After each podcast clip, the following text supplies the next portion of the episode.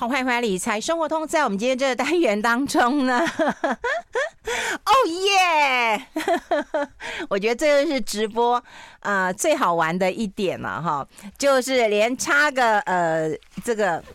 十秒钟都会被发现的一件事情。如果现在大家在听广播的话，可能没有发现任何的异状哈，因为我还没有开始要介绍一下我的特别来宾。但如果已经有人这个打开直播的话，就会知道一件天大的秘密了。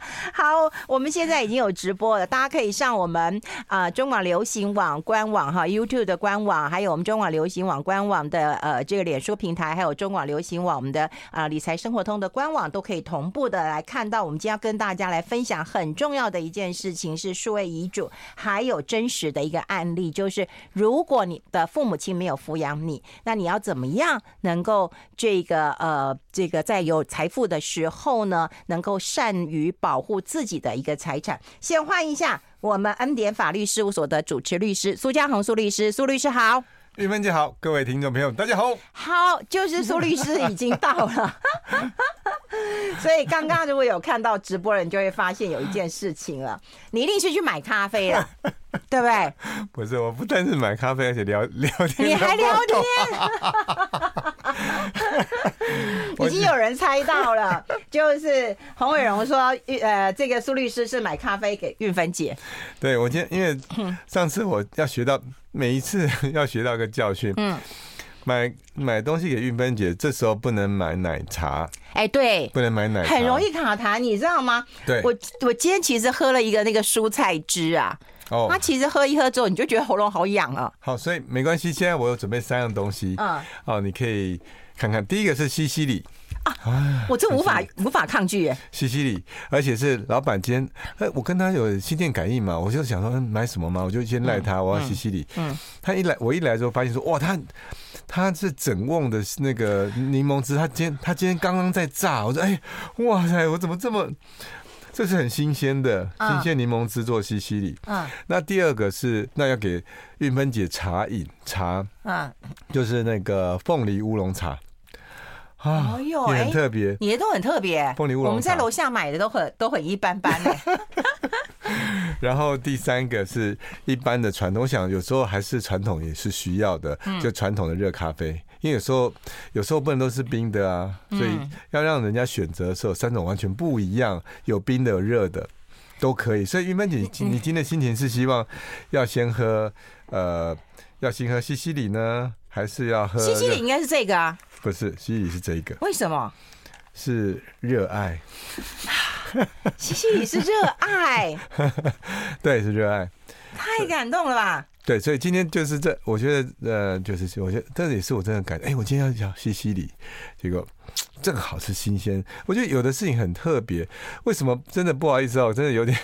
我在楼下哈，因为我们那那时候他看出我的疲劳，那个我们润润咖啡的老板说，他看到苏律师，他说你的眼神看起来有点疲劳啊。我说对，我说怎么啦？呃，我说呃，我身我觉得我身体疲劳了。我心里没有疲劳，就是哎、欸，心里 OK 啊。他说是职业倦怠，我说没有啊，职业没有倦怠啊，一直没有倦怠。嗯，是身体上真的好像有点劳累。嗯，其实我为什么知道呢？因为今天早上有一个有趣的事情哦，也发生一个有趣的事情。呃，我的一个秘书，他呃法务秘书啊，他上礼拜请假，啊，他去哪里玩？他去他去日本东京玩呢。啊，京都，京都玩啊，京都玩，好羡慕啊！京都玩的时候，他说，那结果我秘书进来说，哎，这是因为我们那个他们去京都的时候给我两个凤梨酥。我说你是京都买，他不是，是说因为他们同团的人哈，嗯，知道说啊，原来你在恩典做事，哎，是那个苏家红吗？所以他们就把那个凤梨酥要拿来给我。哦，因为因为苏嘉宏有凤梨酥了。对对对，我说我很感动哎，他竟然。他还拿着说我，那我就想要拍照，把它留念嘛。我也带来跟玉芬姐分享，一人一个，一人一个，对，一人一个，好特别。你要你要抹茶的还是那个原味？都好，那抹茶比较特别，给你好了。好特别啊！对，嗯，都要跟好朋友分享，好姐姐分享。所以我就拍照片之后，对，有点拉的比较远了。拍照片之后，我发现拍好多张照片，眼神都很累。哦，对我算。呃，也不是强颜欢笑，就是说，可是就哎，竟然我自己都发现自己眼神很累，所以嗯，人家就会觉得，哎，不是我喝热咖啡就可以，真的，我没有，真的喝这个马上 energy，我真的不骗你，哦，真的，你。看，你看，真的觉得啊，真的哈，连费龙在点头啊，对，那那而且真的是少有的。哦，真的，嗯，你今天真的很 lucky 哦，你看我穿的红色的领带耶，结果进来还掩不住这样子那个，嗯，真的，不过我我本来都觉得累是好事哎，是好事啊，啊，不然太闲啦，我都需要你累耶，我这真的是一个坏姐姐，不会不会，很感恩啊，因为。呃，我我每件事情我都觉得有时候抱持感恩，嗯，未必每每未必每一件事情都是说啊，你看都是很那个，可是有时候都会有一些难关，你过了就会觉得嗯 很好。哦，所以我觉得你累是应该工作上的累吧？工作上累啊，工作上累，然后你要花脑筋去想一些事情，要把尤其是工作的这个拓展。而且最好笑的一件事情呢，就是苏家红有大战这个赖芳玉。哎，是谁说的？我很关心你们啊。哦，对对对对。但是细节我当然没有办法问啊，因为你们两个都守口如瓶的。对对对对，这也还好啦，就是高手总是过招嘛，有时候点到为止，对不对？就是这样。对啦，高手过招，我很喜欢这种感觉。而且重点是我们这位两位高手过招是兵不血刃的。嗯，重点是这样，有的人是很嗜血的。我跟赖芳玉的，呃，我觉得相同点。你们不是这种风格的人啊。我们是兵不血刃，就是可以兵有交手，但是不血刃，不一定要把人家，就是不一定要流血，但是但是还可以取得大家都可以接受的获胜。然后各自为你们的当事人都负责。对，所以有的人是不要把人家砍到。那也不见得会赢啊，对不对？所以我觉得这是我觉得哎，跟他这个过招很开心的一件事，就是这样。嗯，哎，我希望我希望我形容的他能能够感觉得到。好，我们待会要让这个很累的、好很累的 苏律师喝一口咖啡，希望他能够精神百倍。待会会跟大家来聊聊。我觉得我们先聊聊那个啦，呃，这个数位的遗嘱。说实在，我也没有听过。好，可是当时你有教我们写遗嘱的时候，说一定要手写。那数位遗嘱是什么概念？我们待会先教大家。我们先休息。I like 好，我们要持续跟苏家红苏律师来谈一谈啊，这个数位遗嘱啊，其实我们之前有跟大家一起来推动过要预立遗嘱嘛，对的。那那时候你都教大家就说要一定要亲手写啊，对不对？对，一定要亲手写，没有亲手写的话，那可是啊，就自书遗嘱一定要亲手写啊。嗯。那如果你说啊，我不想亲手写，嗯，可以找律师哈，像我们做很帮人家做代笔遗嘱，对，你就用口述嘴巴讲，那我们会帮你写，嗯，这是。律师做或者找公证人做公证遗嘱，嗯，但是大部分的话，我们都做的说，最近做自书遗嘱一定要自己亲手手写，也不能够，也不能电脑打字，更不要说什么。哎，你还记？你如果各位尤其像去呃手机，就是我们去通讯行有没有办手机的续约哈？你你你你签是签在纸上吗？都不是哎，现在你都已经签在，都签在那个有没有？对对对。我从小我还记得问他说：“哎，啊，我签的就不像啊。”他说：“没关系，就是我，因为有时候你你用那种呃手写笔签在那种呃荧幕上面，看起来其实都不太像。嗯，可是没关系。他说：对啊，那就是你签的。那他们会给你核对身份证嘛？身份证做一些扫描。嗯，所以他就确认了你对这个手机的签约有没有？嗯，然后就就 OK 了。嗯，所以以前这从几年前就开始这样做了。嗯，那。那不是说，那这样就是这样数位签名不是就有效了吗？那为什么现在遗嘱不能用数位的呢？嗯，哎，确实有人呢会有这样的反思啊。嗯，为什么？那为什么要那么老派？对，干嘛还要用手写呢？嗯，所以才会说，那是不是遗嘱应该是呃变成说可以用电子化哦，或者是说不只是说不是打字下来，不只是打打字练一下来就打电脑打字，嗯嗯，他是说。是不是能够数位化？就像我们在签这种，然后放在云端，不是不是放在律师那里了？哎，对，是不是能够这样？而且不只是云端，而且为什么这样说？呃，就说它放在云端跟放在当纸本有什么不一样？哎，纸本那不可靠，为什么纸本可能会不见呢？嗯，可是如果你数位化，可能它会不会变得更好？而且现在有那个区块链，对不对？上链。哎，你把它上链，这好像是日本啦。不过我们现在讲的哈，我们现在讲就是台湾还没有哦，台湾还没有哦，只是让大家有个概念哦。现在脸书呃，脸书上有人问问题啊，我们待会两点钟的时候，其实我们已经那个就是会听啊这个新闻，但是我们直播持续进行的时候会回答部分的问题啦哈。那所以这要跟大家提醒哦，不是说现在已经有在推了，是在日本有用什么区块链或者是那个，这要跟大家先来做个提醒。哦，感谢云芬姐的那个，对，因为这不是台湾。但是日本，他们是觉得说，呃，与其这样，我们都好像是不是我们往前进一点？这个社会已经变成都都大家都用电脑，很少打字了。嗯，那既然这样的话，那那再再往前一步，都区块链也算成熟，对不对？对对，要去中心化，有没有？那既然去中心化东西等等的都都已经在这么成熟的阶段，那为什么不能够遗嘱这么多重要的事情？也那也不会错啊。嗯哼，因为去中心化之后，他他们有一些加密的过程。嗯，我之前也有呃。替一家这个艺术公司，嗯，像艺术公司有做一件事情很有趣，嗯，你知道，嗯，你去买一件艺术品最怕什么事？假的，假的，对对。那怎么样？买到假的？对啊，假的。那怎么样把它认定是真的？所以要有人鉴定啊。那鉴定，那鉴定怎么知道它是真的？哎，可是就要找有那个呃，就是有经验、信用经验很好的。嗯，大家谈不呃，就是一两年前有一部戏哦，有一个有一部戏就是演有一个人专门在做假画的，嗯，他可以假画，就是他把因为鉴定他其实有几个原则，例如说啊那个时候是什么样灰什么什么，嗯，那个做假画很厉害，他就是把那个鉴定元素放进去，所以很多人都鉴不出来那是假画。那我我要讲的说，所以很多东西靠人的鉴定不可靠，嗯，所以这家艺术公司说，哎，那我就想为了革命性的产品，我要解决这个问题。就是说，在这个如果这个艺术品是假设这个艺术家刚创作，现在是运芬姐的创作。韵芬姐创作的时候，她不是创作很多吗？运芬姐有画画嘛？啊，那运芬姐对她是本人，对不对？对。所以本人的话，我们就用区块链的技术，因为运芬姐还在，所以就用她确认的东西，她的艺术品直接上链，上区块链上，然后做个数位认证。嗯。那未来这个。出现这个画在市面上流通的时候，这间公司可以确保说这是运芬姐的画哦，就是尤其是在现，他等于现在就开始在做这样的事情。嗯，然后当然以前比较旧的，嗯，移到比较旧的要经过鉴定的时候做处理。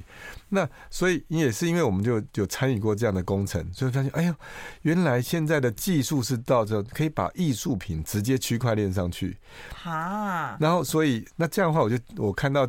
日本这个呃遗嘱的，而且我就觉得，嗯，那这样，但是某种程度上似乎可行哦，因为现在艺术品界就有在这样做这个，嗯，那么所以那这样也是同样一份的文件，就连这样画作都可以去这样做处理，那我们遗嘱是不是也可以这样做出？哎，那这样技术上是不是可行的？嗯，那我们只要确保说是真正的，那这样就 OK 了。哎，而且我跟你讲，那时候你不是有讲过吗？遗嘱要啥不西，就是随着。朕的心意来修改一下嘛？没错。对呀，那如果说要每次都上区块链，我觉得好麻烦呢。啊，对。对呀，对，上一次区块链那可能就是一次费用啊。啊，对，确实是这样。对。所以这还有我的话可以啊，可是我觉得如果遗嘱上区块链，我倒觉得蛮怪。但是遗嘱如果能够上云端。嗯，或者是上律师的云端，我觉得比较放心。对，嗯，这个是很有趣的。这个这个议题，我如果我也想发展是这样，嗯，但其实我每次讲这都有很多正反不同的那个论战哦。有人说，说呃，就是你如果放云端的时候，哎，会不会被害啊？会不会啊？对呀，会不会害？或者是被那个呃被人家知道？嗯，这第一件事情。那第二事情是放云端之后，嗯。那正本要放，哎，不过正本还是得要，正本还是要留，因为说实在，目前只能认正本，就是它是还是认实体的。虽然你云端只是说，其实有一个有一个好处是说可以核对，嗯，有云端在，确实是有这个事情。我觉得它是一个备份概念。我认为以目前现行法制，遗遗遗嘱把它做云端是一个备份的概念。可是他没有办法当做是一个行使的处理。可是你说，难道处理是没有好处吗？我有想到一个好处。嗯，因为在做这个事情的时候，这叫做遗嘱的保管。嗯，好，那你说遗嘱会找不到？会不会不？有可能找不到，你可能乱丢一通。对对，可能找不到，或者失窃啦，或者是洪水啦、猛兽啦，把那个遗嘱弄的。那但实际实际上，如果是因为这个状况，那云端那时候就可以拿出来用。哦，但是要透过判决。我有想过，哎、欸，那这样就要透过判决了。所以 这有点复杂哦，有讲的太细，会大家想睡觉。对对，也也不会啦。但是哦，刚写遗嘱这件事情真的很困难。像我一个朋友就跟我讲说，他已经写好了遗嘱，因为他的要要要要出国比较久的一段时间呐，反正他有工作的一个需求。可是他的遗嘱呢，他也不想让他的老婆知道，也不想让他的小孩知道。他希望就是万一不幸发生事情的时候，这件事情才会公诸于世。对，那我就跟他讲，我就说好啊，那你只能够说透露说啊，我有写遗嘱，对，嗯啊，如果我真的没回来的话，那你去找苏家红，大概就这个意思吧。对对，大概只能这样，你还是要透露你有遗嘱，不然的话，你老婆会说那假的，你从来没有跟我提过。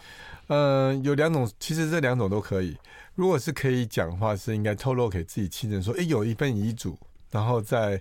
在律师这里，嗯，好，然后有亲友在跟律师讲，律师就会通知他这一种，或者说你也不用不用讲，因为有的时候，因为每个家不一样，对啦，因为你如果主导性没有那么强，不坦白讲，你是比较弱势那一区，嗯、你写什么一族？哼，妈哦，那会真的，因为我看过很多这种，因为多的时候就会发现，哦，对，比较你比较弱势，就是你不是家庭的主导者。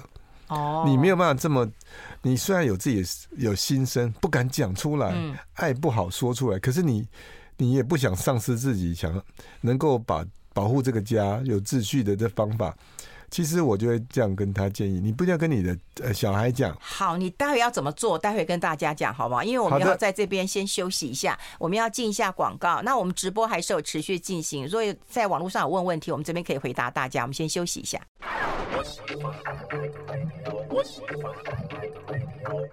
好，这里是爱来 Radio 中广流行网，欢迎再回到理财生活通第二个小时的节目现场了。我们现场的特别来宾呢，就是恩典法律事务所的主持律师苏家红苏律师了。我们今天跟大家来分享一下这个呃预立遗嘱的一个概念了。好，那呃，我觉得大家。蛮关注的耶，对，有很多人讲说自诉遗嘱需要见证人或者是公证嘛，不用，你就你自己写其实就可以了。但是如果你比较复杂一点的话，我真的觉得你复杂一点，你就真的是找律师好了。对，其实我觉得，其实我认为哈，有几种做法可以让大家嗯放轻松。其实你用咨询的方式也可以，其实咨询呢，因为你说啊，我不是都写自己写好，那你也说不用什么什么，不用这个，不用那个。好，那你咨询是我写好给你看一下的意思吗？然后就讨论一下，说，哎，我今天写的时候到底有没有什么漏洞啊？以律师角度的角度是有没有什么？对你刚刚那讲的很可怕的案例哈。对，所以那个角度有没有什么对啊？那个角度对，那我告诉你补充，那你自己写好，那就为了省钱自己写没问题。那所以你就只要付咨询费。所以我觉得这样的话，其实我目的是要让大家能够，呃，你用自己 DIY，但又有专业人士去指导你，那其实很省的。其实会会相较于说你自己嗯去摸索还好一点点。嗯，就是说你你当然呃，那当然你说呃，我再复杂一点，请律师做，那当然就是另外一个费用。嗯。所以回过头来，一个最简单、最基本的，应该是要有一件你自己有个心、有一个想法，然后去咨询，咨询到比较了能够把你通盘了解的，这样做出来遗嘱才会有那个效果。不是做遗嘱，做遗嘱本身它不是个目的。嗯嗯，我们的目的是让你的家族是平安，而且他能够感受到是一种关爱。嗯，因为我们不是在送钱，我们是在把一个一份礼物传递给下一代，因为我们。我们没有办法，我们这一辈子没有办法把所有东西带到天上去。好，你说用烧的，我是没有说用烧的，然后 我是觉得那不用烧了哈。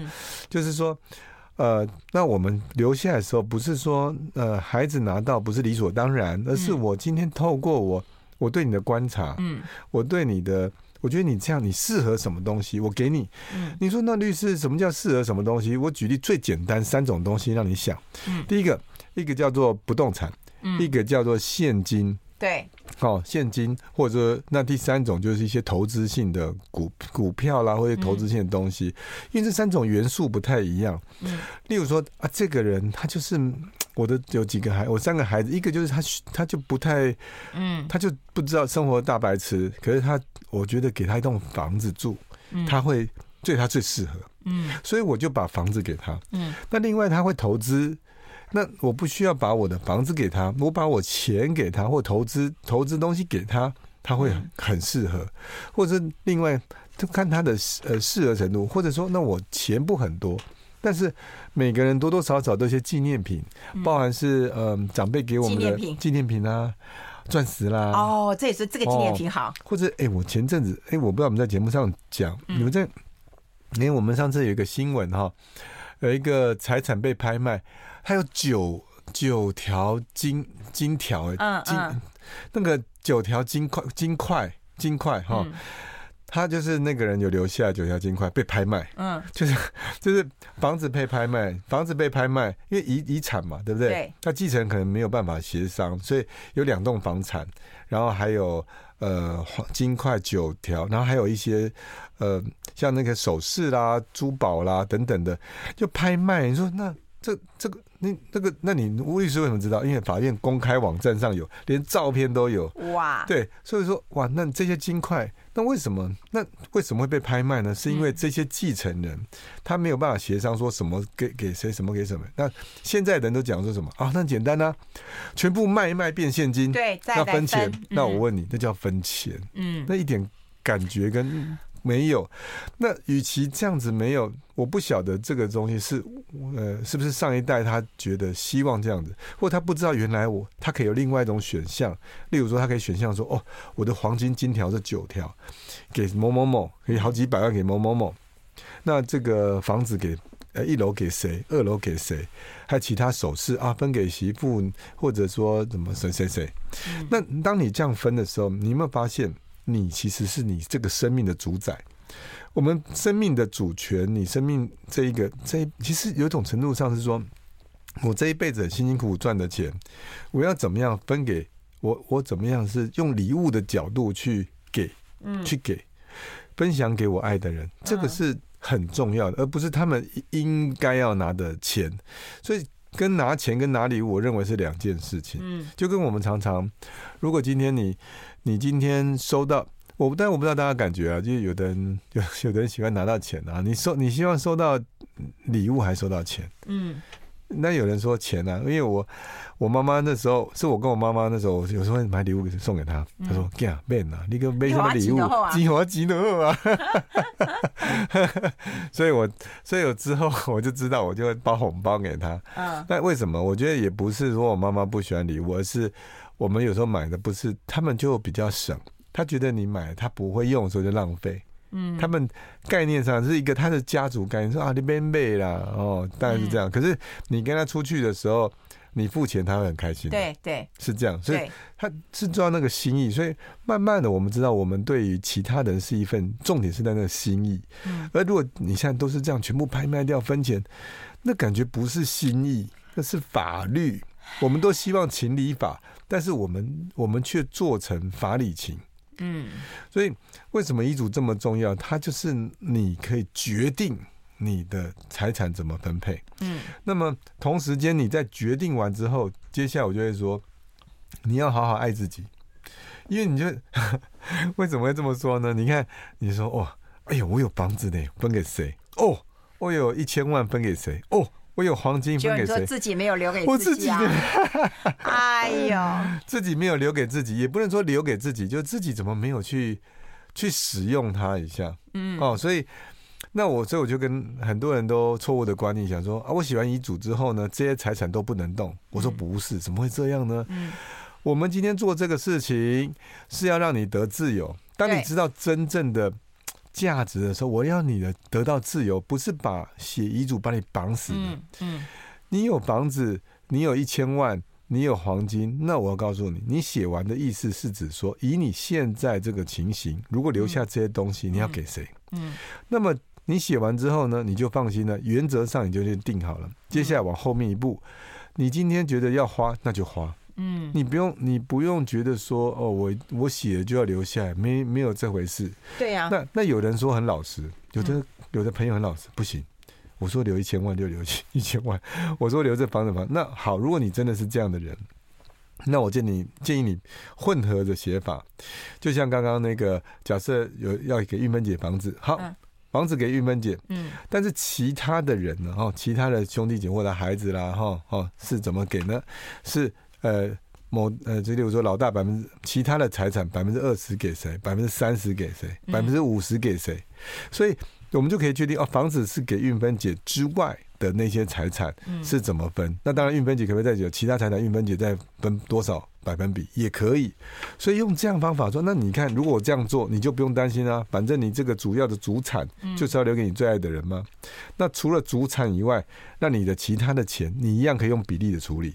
那那个比例不管是大，你留下一亿也是留，啊，留下一千万也是留，啊，你九千万把它花掉也是一样。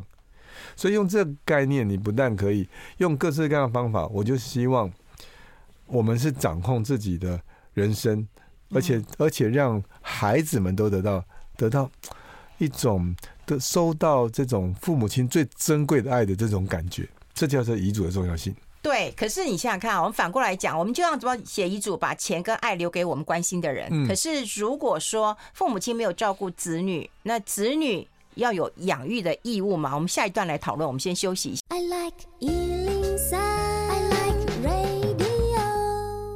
好，我们发现大家对于遗嘱还是有很高的一个呃兴趣啊。我们慢慢还是会在呃节目当中跟大家一步一步的来厘清啊。好，我们刚刚有提到，就是未来哈，就是有一些数位遗嘱啊，可能会云端化的一个可能性，先跟大家来做一个分享。但台湾其实是还没有的。啊，对于遗嘱的呃相关事情，我们也会在节目当中陆陆续续还是会持续跟大家来做一个提醒。我们本来有讲的很完整了哈，但很多人还是并不是清楚的。但我们今天要跟大家来讲另外一个案例，也就是说，如果我们都希望留钱留给我们的子孙，好好照顾一下我们的子子孙孙又子孙了，哈，这才是我们立遗嘱的一个目的嘛，哈，跟我们爱跟金钱的一个传达。可是如果说哈。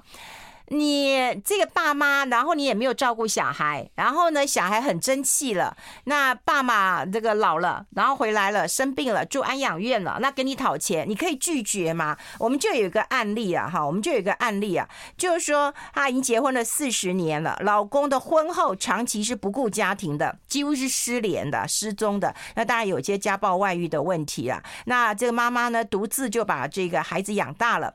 那儿子婚后还买了房子。好，还买了房子，妈妈可能有帮忙啦。哈，说这个这这个房子在儿子的名下。那爸爸呢，在中国就中风了，意识不清了，然后被有人就送回台湾了，然后有人帮忙送进安养院了，你要也支付两个月的费用了。可是爸爸没有财产，好，还有债务的问题。那这时候安养院他找到儿子了。我当然要跟你跟你讨钱呐，哈，啊，一个月的费用就是六万块钱。那儿子是有工作的，还不错的工作，哈。那妈妈认为说，这爸爸对家庭又从来没有负过责任，所以也不愿意来负他负责他的费用了。这这这这这这这这这这该怎么看待这个问题啊？哦，这个、嗯、这问题是从法律上来看是很简单，再从亲情上来看是很困难啊。嗯，对，从法律上看是很简单的啊，啊，就是说我们先把结构来看哈。好，这个夫夫妻哎，他们夫妻之间没有离婚呐，对不对？嗯，所以当夫妻之间就是本来就是彼彼此互相抚养、互助的责任跟义务。哦，是这样子，所以你今天有的时候你。你婚姻说拖了那么久没关系，我也不急，我也没有男朋友或我也没有女朋友，所以不把这个婚姻放在那丢在那里，反正各自过各自生活没关系。那难保后面不知道会发生什么事情，对不对？就是这个这个状况，你说有没有？还真有，还真的不少这种事情发生。哈，那所以很简单是啊，夫妻就互负同呃同居跟互相抚养的义务。所以既然是夫妻，法律上你们就应该要互相的抚养。那第二个。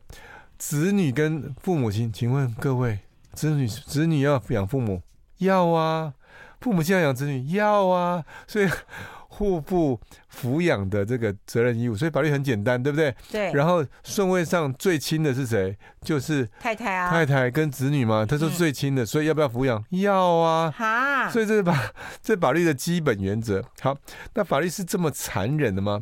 法律确实它不是残忍，它是一个。很明确的规定，他残不残忍？通常讲残忍这件事情，嗯，通常是对法律比较呃没有这么从没有这么去运用这个的人，都是等到事情发生发现的，就是才会觉得哦这么残忍哦。嗯，那我们回到那为什么这么说呢？是说那法律上其实它也还有，因为以前没有这个没有一些除外的规定，所以听起来真的很。就是啊，那这爸爸都不照顾我，我们要照顾他，不是太残忍了嘛？哈，所以现在法律有，就这个早就修正了，有好几年了哈。所以说他是这样修正说，如果今天这个父这个父父亲哦，假设因为你直接用不用不要用条文了，条文大家听不懂。这个父亲都完全没有照顾照顾孩子哈，孩子可以不用照顾父亲。也就是如果今天他就是呃跟妈妈有生了这个孩子，那之后这个。这个一生一出生之后呢，我讲就是一出生之后爸爸就不在了，就跟不那所有的生活费全部都妈妈负担的时候，嗯，这个儿子说啊，你也没有养我任何这个没有负担任何的这个呃金钱劳力都没有，那所以我可以不抚养你，因为这样子的话哦，这样因为这是叫例外嘛，嗯，因为你没有做你该做的事情，我就不用做我该做的事，有没有？法律原则会变这样，所以后面就。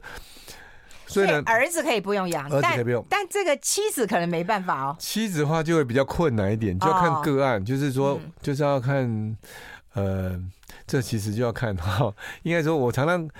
讲到这种事情的时候，我都不会讲太绝对的原因，是因为其实你要看律师怎么去主张这个事情。啊，我们的法律上这样，如果今天可以主张说，今天这个先生完全也不负担这个家计的抚养，都已经离开这么久，都一直以来都是这样。假设是这样，嗯，那当然妻子可以不用。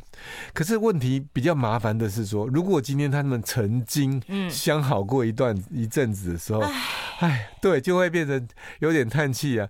就他曾经假设他跟你。这个好好的度过了十年之后跑了三十年，嗯、那所以他这十年难道虽然没有功劳，马无苦劳啦？好，所以就变成说，在这情形下就会变，法院也会想说，哦，那这样会减少，会酌减他，就是变成说，哦，那这样我我就不用，我可能没办法，呃，给你这么多，他可能要三万，不好意思，可能就给你判五千。哦，对不对？哦，就是说，啊，你要三万，那我怎么可能法院判三万啊？那就就不公平啊！所以你只是跟人家哦，你之前可能短暂时间，那所以法院会做这样调整。所以现在目前来讲，也就是说，有付出的当然就可能会收，所以你要怎么收获就要怎么摘。你说你你呃想要未来过好日子，所以你要对你太太好一点，这 样对你孩子好一点。哎、欸，所以在法律上的话，儿子可以说爸爸没有养我，对，我可以。那这个要什么？这要抛弃继承吗？还是要办理什么样的一个法律手续呢？好，这个不是继承，因为那爸爸还没死哈。哦哦，他死了才继承哦哦哦。但活的是就是说他可以呃不用负担这个抚养的那个义务啊啊，他就用要用一个诉讼来把这个抚养义务的免除、免除或减少他的抚养义务。嗯嗯。免除抚养义务，对，哦，或减少，太太就难了，好，太太就难了，逃不掉。我们先休息。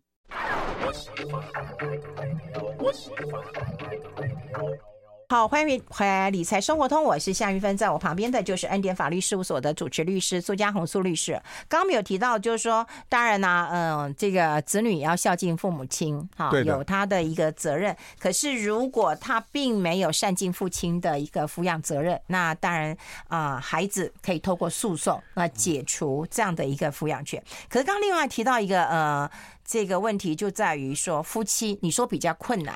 逃不掉吗？呃呃，应该这么说哈，嗯、还是逃的，逃不逃掉，还是要看真的事情发生什么。那一定要打官司喽。对，因为这都一定要打官司，因为、嗯、呃，这叫做原则跟例外。嗯，原则就是大家原则夫妻是互负同同呃这个抚养的义务跟责任，所以大家呃假设上大家都是就是啊就是你啦，你是他太太就是要抚养。对、嗯，那、啊、你。那所以说他是假设，可是你例外说啊不行，因为这个太先生太肥累了，他根本都没有。嗯、我看他家暴外遇，对家庭毫无贡献。我告诉你，听到这样的控诉，我每次因为我们知道案例太多，所以有时候听到这种案例，我我不会觉得很意外，但是我觉得有对有些案例也很可怜。我告诉你哈，有家暴有外遇，他他住在家里面。然后有的法院会觉得他有住在家里面，啊，那你家暴，所以表示说什么？然后他可能也有付一点钱，或者当然那个女生举证不出来说是都是女生付的生活费，所以就变成说，嗯、这个男生似乎也有贡献。你这 这才会让你到时候，所以你刚刚念我就觉得没感觉，因为我因为我内心里有个更惨的，哎呦，就是那有的他这个就家暴，然后我常常觉得我有时候觉得天哪，怎么会这样？我怎么会容忍到这样？就好像说，嗯，就好像说，我我不好意思，我常常会我会比喻我自己，就是啊，我我很认真的去带我小孩，嗯，然后我很负责这个家庭，对。可是我相对于那些有的，我看到很多那种，哎家暴了，然后那先生也不做事的，还伸手跟太太拿钱，太太还养他的，什么东西？那我觉得为什么那个那个太太还比较好像？为什么那个男生怎么占尽？就是我我会有点很奇怪，为什么会这样？就假人告告，对，假告。可是那。嗯就是那男生怎么？那为什么？那同样，那男生好像就觉得哦，都都过得很好，过得很好啊。嗯。而那女生被那么欺负，他结果他怎么甘之如饴？嗯嗯。也不能说，好像也就离不开，或者他某些状况被控制住，或者是因为有的常会被那种情感上勒索控制住。对啦。那我回过头来说这样，所以我才觉得说，其实要很很注意一些法律的。状况，如果今天真的是有家暴或者那个，就你还是必须要做一些处理。嗯，你如果没有做处理的时候，你看到后面他匪类出去了，哈，就就到大陆去或怎么样状况，回来要你养。你如果说他就确实跟你生活有一阵蛮长的一阵子，嗯，然后他确实好像也有付一点钱。那就会变成说彼此之间有互相照顾。哦，那你你你今天说我跟他完全没关系，不负这个先生的照顾的责任，好像会有一点困难啊。所以今天感情的事情，第一个要要要懂得选择，第二个是说，万一真的有外遇的状况，我觉得不嗯不需要，有时候嗯就要勇就勇敢的断舍离。哦，就离婚就会就会省了一些事情啊，就省了一些事情就。对啊，可是我看他看了一个问题，他说这个这个这个爸爸名下无财产，甚至还有债务问题。那这样儿子不但是要要去打官司，还得要抛弃继承啊，不然债务他也会继承嘛。对，有可能。那哦，哦，那刚刚这个案例里面，太太也不用灰心，他、嗯、其实不用打，他直接单告离婚也可以。哦，他直接说告离婚，我就不是他的太太，嗯，之后就不用了。哦，对，因为对啊，太太也得管打官司，对，一定儿子也得打官司。是啊，是啊，是啊，是啊，因为你前面因为感觉就终究要处理的，终究要处理的，所以你终究要处理的，你就必须要要处理的。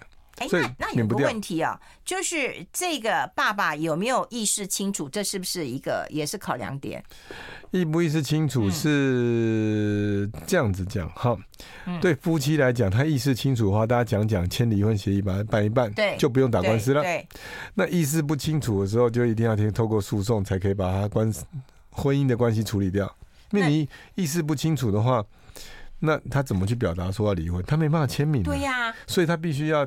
有一个监护人，那监护人代代表他去上法庭，然后法法庭会看那个证据是不是真的这么匪类都不照顾，分居这么久，那这样情形下处理，所以所以没有办法，所以还是还是得要通过。那这意识清楚的话会好一点。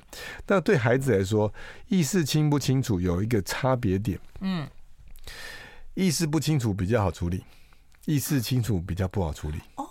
你说律师怎么会这样？对，我想问你，意识清楚的人他会知道说，我要吃好的，我要做这个，我要那一个，我想要住这边，我要做这个。对。可是意识不清楚的呢，你就你把他只要让他嗯能够有最基本的照顾跟抚养就可以了。也就是意识清楚，他说我要好一点，这个地方不好，我要做什么？那你会你就你会。不，我是以这个个案的建这个状况哈，就如果这样的话，他就会要求，那要求说或他付了，他付了医药费六万块，那你是不是要付六万块？嗯，那可是他意识不清的时候，他也许不需要花到六万块，他可能花三万块就可以。哦，就说你这样日子可以过就好了。对对对，你我帮你决定了。对对对对对，所以所以说意识清楚跟不清楚其实差别在这里。哦，不然会讲太直接，蛮蛮好的，我们都蛮喜欢很直接的，会不会会不会伤害到大家这个幼小的心灵？所以真的是这样，所以所以因为你你看大家才理解说意思清楚，如果你在问清楚跟不清楚的差别，其实在这里，那法律上没有差别，不过因为清楚的时候，他会他会主张一些东西，会让你很难以去应付。哦，对。哦好，所以我们今天啊、呃、就知道，你说啊，你看谈到我们在从开始写遗嘱，然后再看到这种反例了哦，就是反过来的例子，就我想要留钱给你嘛，可是当然我们就是留给我们爱的人嘛，我们关心的人嘛。可是如果说你当年没有好好照顾他。对不对？然后人家现在也可以确保自己的一个财产了，所以能够把自己好好照顾好这件事情，真的还是蛮重要的。那待会呢，我们就要留一些时间呢、啊，让大家能够这个 call in 进来，因为我今天发现到我们的脸书上面的回应蛮多的，我真的确定一件事情啊，我们那个遗嘱的事情，自述遗嘱的事情，我们还要持续的跟大家来做一个呃提醒啊，因为还是有很多人对于啊遗嘱该怎么写，还有刚刚情境不同。你会有不同的一个考量点，这点我们还要继续再努力的。好，那待会我们就要结束我们的嗯直播，然后我们就来接 call in 电话，因为今天我觉得也大部分的问题的人还是蛮多的哈，所以我们待会就来接 call in 电话。那等广告之后，我们的 call in 电话是零二二五零九九九三三零二二五零九九九三三的。好，我们广告之后就回来接呃 call in。那我们的直播都到现在告个段落了哈，拜拜。